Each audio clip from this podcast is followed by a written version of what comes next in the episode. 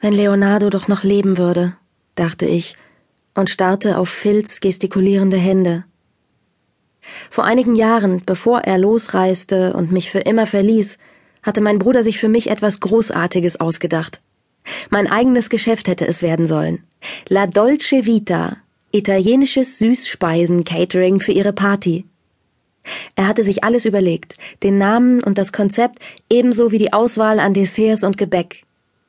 Stundenlang hatten wir zusammengesessen und mein Unternehmen geplant. Er brachte mir alle Zubereitungen bei, er schrieb mir auf, wo ich eine günstige Profi-Rührmaschine auftreiben konnte, wo ich Backformen, ausreichend Tabletts, Geschirr, Schüsseln und all den anderen Kram kaufen sollte. Leonardo wusste sogar, wie ich bei der Handelskammer mein eigenes Gewerbe anmelden musste. Doch Vater Salvatore winkte ab. Eine Party-Service, was für eine Quatsch, rief er. Kleine Speicheltropfen waren wie Funken durch die Luft geflogen. Hier, wir haben doch unsere Geschäft. Reicht dir das etwa nicht? Warum muss meine Tochter Santinella etwas Eigenes haben?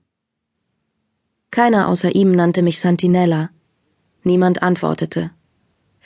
Ich schaute zu Boden, sah aber aus den Augenwinkeln, dass Leonardo Vaters wütenden Blicken gelassen standhielt.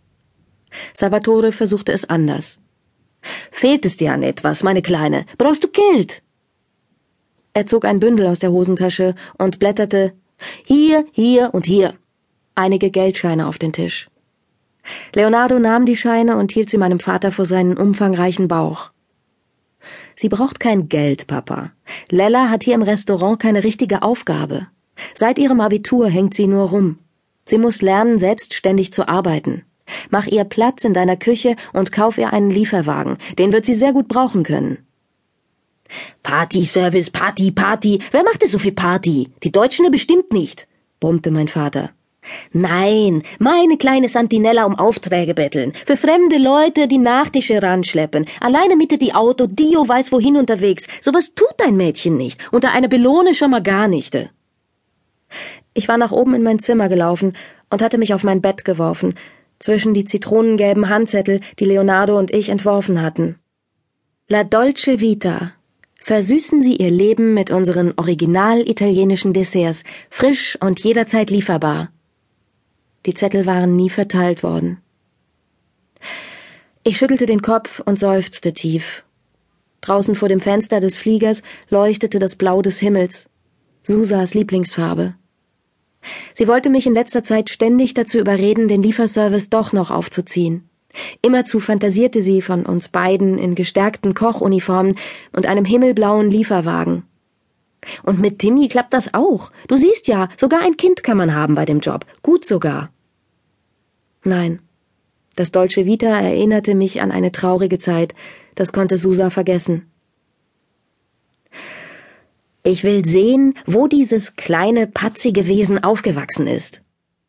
Aha, sagte ich abwesend.